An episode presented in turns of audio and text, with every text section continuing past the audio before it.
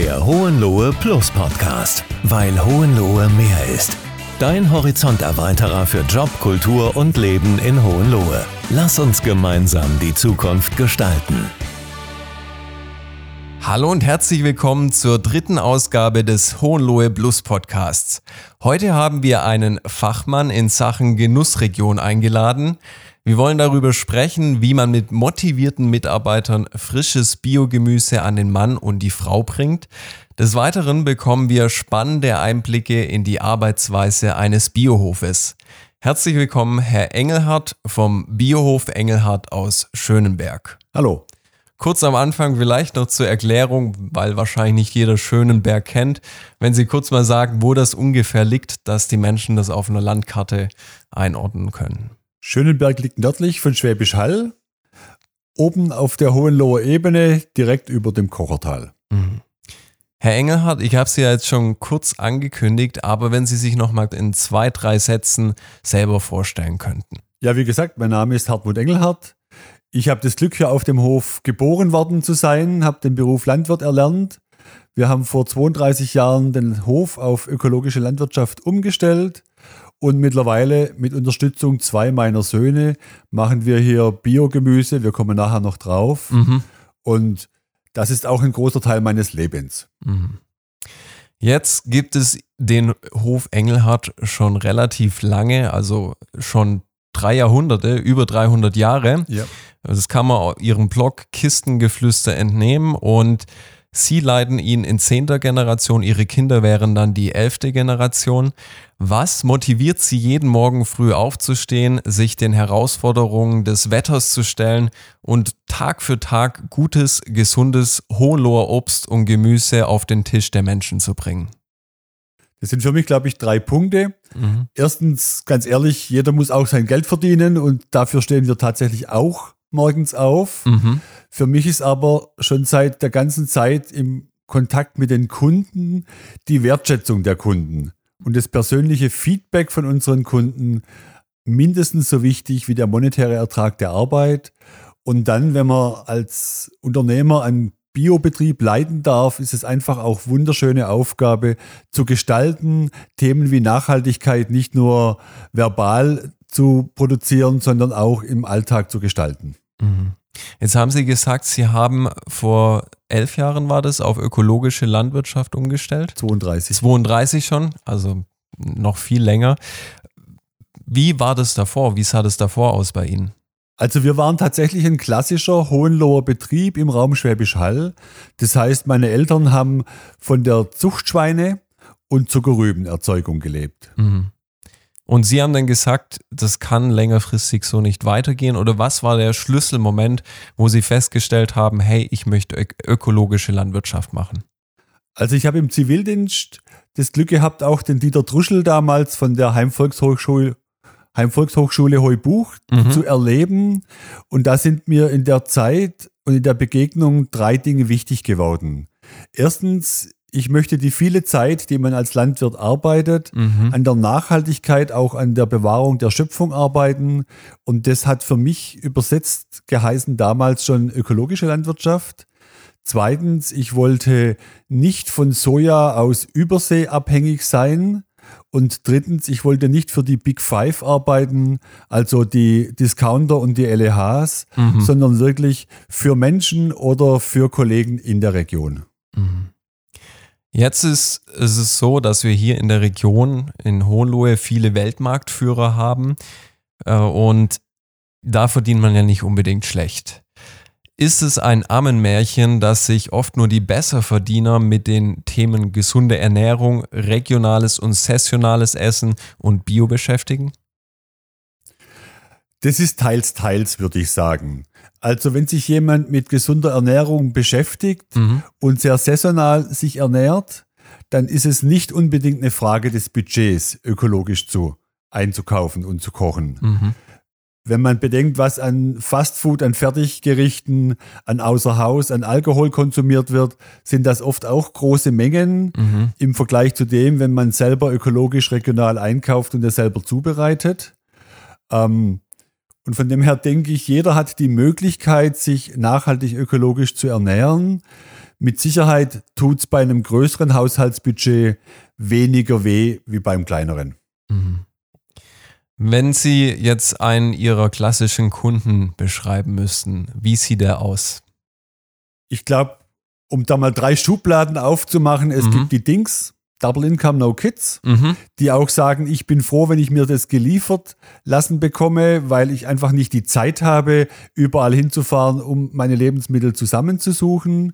Es sind ganz viele junge Familien. Also gerade die junge Generation, habe ich das Gefühl, hat ein sehr hohes Bewusstsein für Qualität mhm. und auch für Genuss und Geschmack. Mhm. Und bei vielen Dingen schmeckt man wirklich einen großen Unterschied. Und da stehen dann auch die gesunde Ernährung im eigenen Genuss und im Blick auf die kleinen Kinder hoch im Kurs.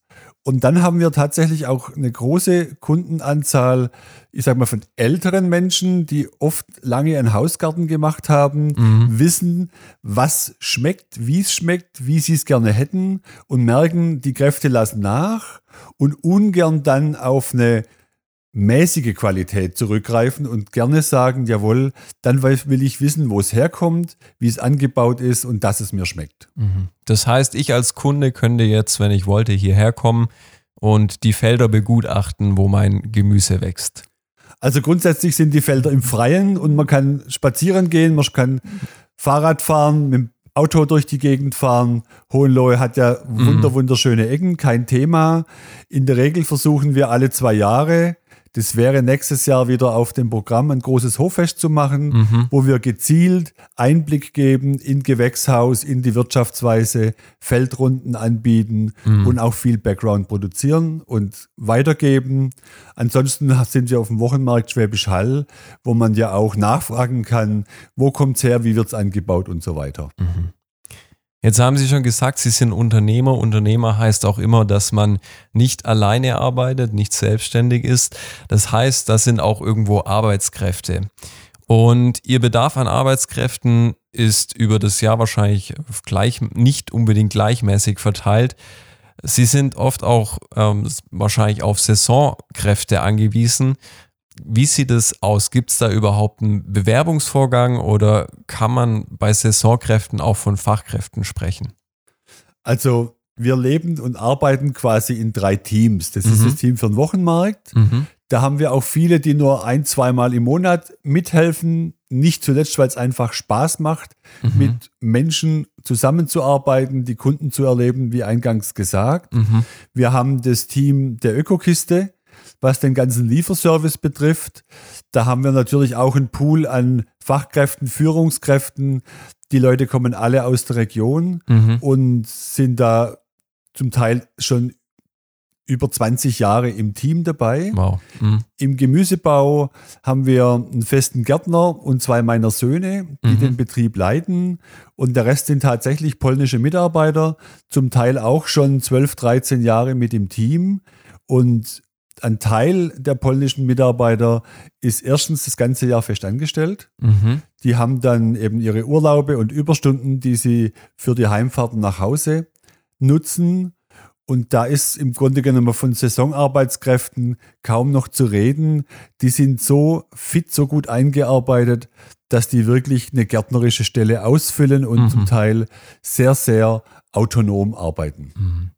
Und wie findet man jetzt zum Beispiel solche polnischen Kräfte, äh, weil die müssen ja auch gut sein und die Ansprüche, die man hat, erfüllen. Ist das ein Bewerbungsprozess oder geht man da auf eine Plattform? Wie sieht das konkret aus?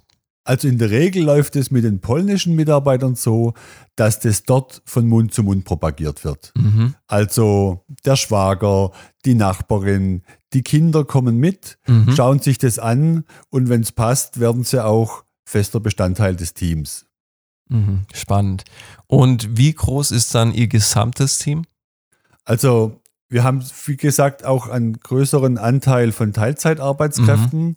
Das heißt, wir haben momentan insgesamt 90 Mitarbeiter. Mhm. Wenn man es auf volle Stellen reduziert, sind es ungefähr 50 volle Arbeitsplätze. Mhm. Haben Sie da so eine Art Leitfaden oder Leitsatz für Ihr Unternehmen entwickelt, wo Sie sagen, das ist so die ganze Moral der Geschichte, warum wir das alles machen, dass sie auch an ihre Mitarbeiter weitergeben? Also es ist tatsächlich so, dass wir versuchen, jeden Tag gutes, frisches Gemüse, Obst und auch sonstige Naturkostprodukte mhm. gemeinsam den Menschen so komfortabel und so weit entgegenkommend als möglich zu liefern, mhm. zu verkaufen und anzubieten. Mhm.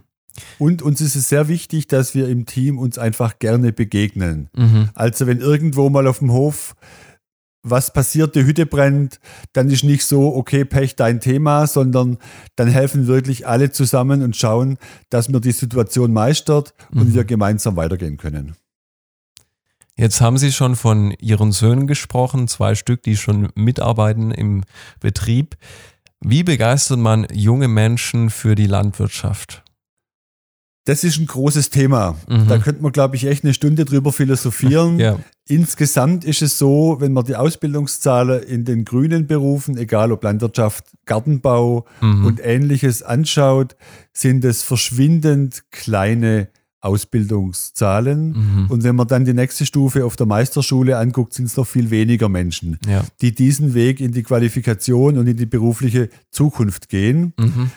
Nicht zuletzt viele Kollegen haben tatsächlich auch das Problem der Nachfolge. Mhm. Da wird jetzt auch mit meiner Generation die ein oder andere Lücke entstehen.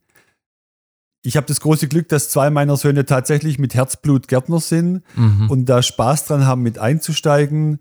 Ansonsten merke ich, dass Leute, die von außen kommen, mhm. die Herausforderung in dem Arbeitsplatz Outdoor mhm. oft nicht, oder sage ich mal, sehr verklärt einschätzen. Mhm. Das heißt, da herrscht vielleicht ein ideelles Weltbild, wie Landwirtschaft aussieht und was man da wirklich macht. Und so die eigenen Kinder, kann man vielleicht so sagen, die sind halt wirklich von klein auf mit aufgewachsen. Definitiv. Und ja. da ist es ins Blut mit reingelegt, was es auch heißt, einen landwirtschaftlichen Betrieb zu führen. Ja, da gibt es eben kein Schlechtwetter, da gibt es manchmal keinen Feierabend, mhm. wobei wir mit unserem Team schon versuchen, dass jeder auch eine gewisse Work-Life-Balance hinbekommt. Mhm. Und gleichzeitig ist es trotzdem so, wenn irgendwo mal Not am Mann ist, dann muss die Arbeit einfach gemacht werden. Mhm. Beruhigt es Sie, dass, dass Sie wissen, die Unternehmensnachfolge ist gesichert? Also ich glaube, wenn man einen Beruf seit 30 Jahren macht und das mit sehr viel Engagement, mhm. ist das mit das größte Geschenk, das man bekommen kann. Mhm. Wenn jemand aus der eigenen Familie da sagt, ich habe Lust drauf und ich ziehe mit. Mhm. Ja. Jetzt sind Sie als Unternehmer natürlich noch voll drin und Sie machen auch ganz viele Dinge. Wir haben es schon anklingen lassen. Es gibt einmal die gelieferte Öko-Kiste. Da gibt es mittlerweile weit über zehn Typen zur Auswahl. Man kann die sich auch selber zusammenstellen. Auf, sie sind regelmäßig auf Wochenmärkten. Es gibt dieses jährliche Hoffest, das bei Ihnen stattfindet. Und da stellt sich die Frage, neben all diesen Projekten, gibt es da überhaupt noch Zeit zum Ausspannen für Sie? Ja, die gibt es. Die gab es tatsächlich vor zehn Jahren weniger, mhm. aber seit erstens die Kinder größer sind und zweitens auch mit Anpacken verteilt sich doch manche Arbeit auf mehr Schultern. Mhm. Und ganz ehrlich, über 50 braucht man auch ab und zu mal etwas mehr Luft mhm. als mit 30. Mhm. Was unternehmen Sie hier in Hohenlohe, um in den Genuss von Urlaub zu kommen?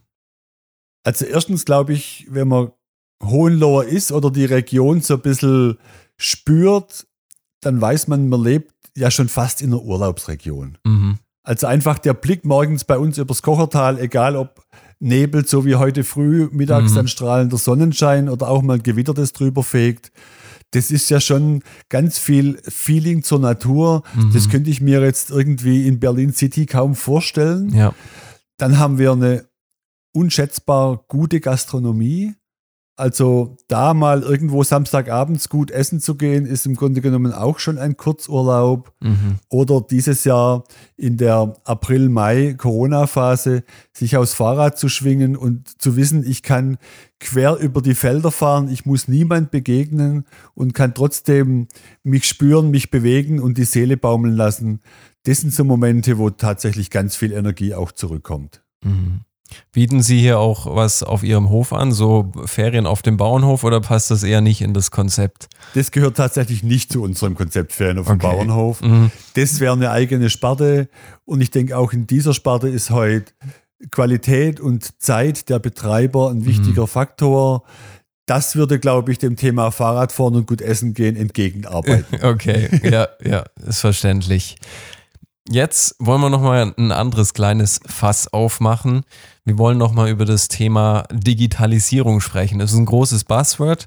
Wie sieht es bei, Ihrer, bei Ihnen jetzt hier auf dem Hof aus? Haben Sie schon Prozesse in Ihrer Produktion, in Ihrem alltäglichen Ablauf, wo, sage ich mal, Dinge digitalisiert wurden, die es so vor zehn Jahren noch nicht gab? Also im Gemüsebau ist das Thema Digitalisierung tatsächlich relativ schwierig umzusetzen. Mhm. Wir haben jetzt vor zwei Jahren ein Gewächshaus gebaut. Das wird von der Klimaführung her komplett digital gesteuert. Mhm. Das kann auch mein Sohn vom Urlaub aus übers Handy mhm. gucken, passt die Temperatur, stimmt die Luftfeuchtigkeit. Bei den Feldern ist es oft so, dass das Auge des Gärtners die Kultur begleitet. Mhm. Und da geht es wirklich darum, hinzugehen, zu gucken, wann muss ich hacken, wann muss ich jäten, mhm. wann braucht es die Kultur Wasser und so weiter. Im Bereich Lieferservice haben wir eine branchenspezifische Software, mhm. die tatsächlich ein sehr, sehr hohes Maß an Digitalisierung bringt. Mhm. Also viele, viele Kunden, die gerade individuelle Bestellwünsche absetzen, machen das über ihren Zugang im Shop Mhm. Und das müssen wir quasi nicht mehr in die Hand nehmen. Das kommt automatisch ins Kundenkonto, automatisch aufs Packband mhm. und wird auch bei den täglichen Bestellungen automatisch mit eingearbeitet und vorgeschlagen.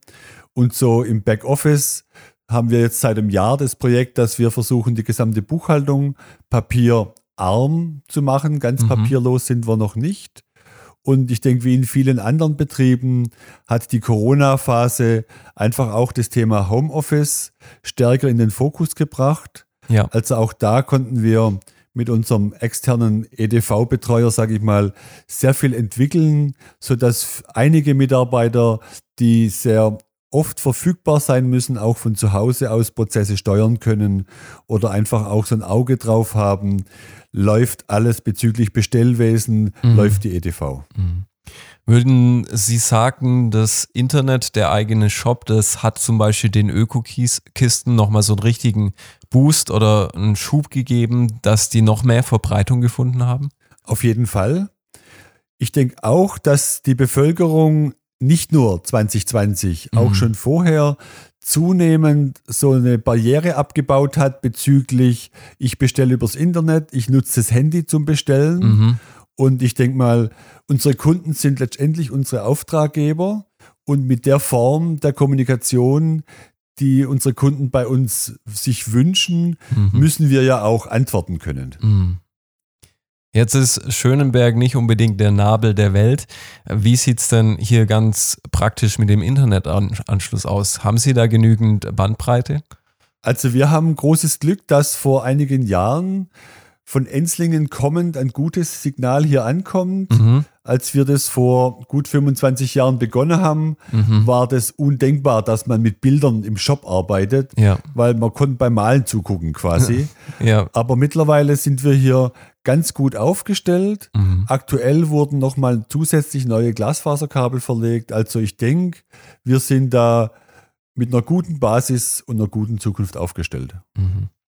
Jetzt sind wir schon bei der Abschlussfrage angelangt. Und zwar, die stellen wir allen unseren Podcast-Gästen.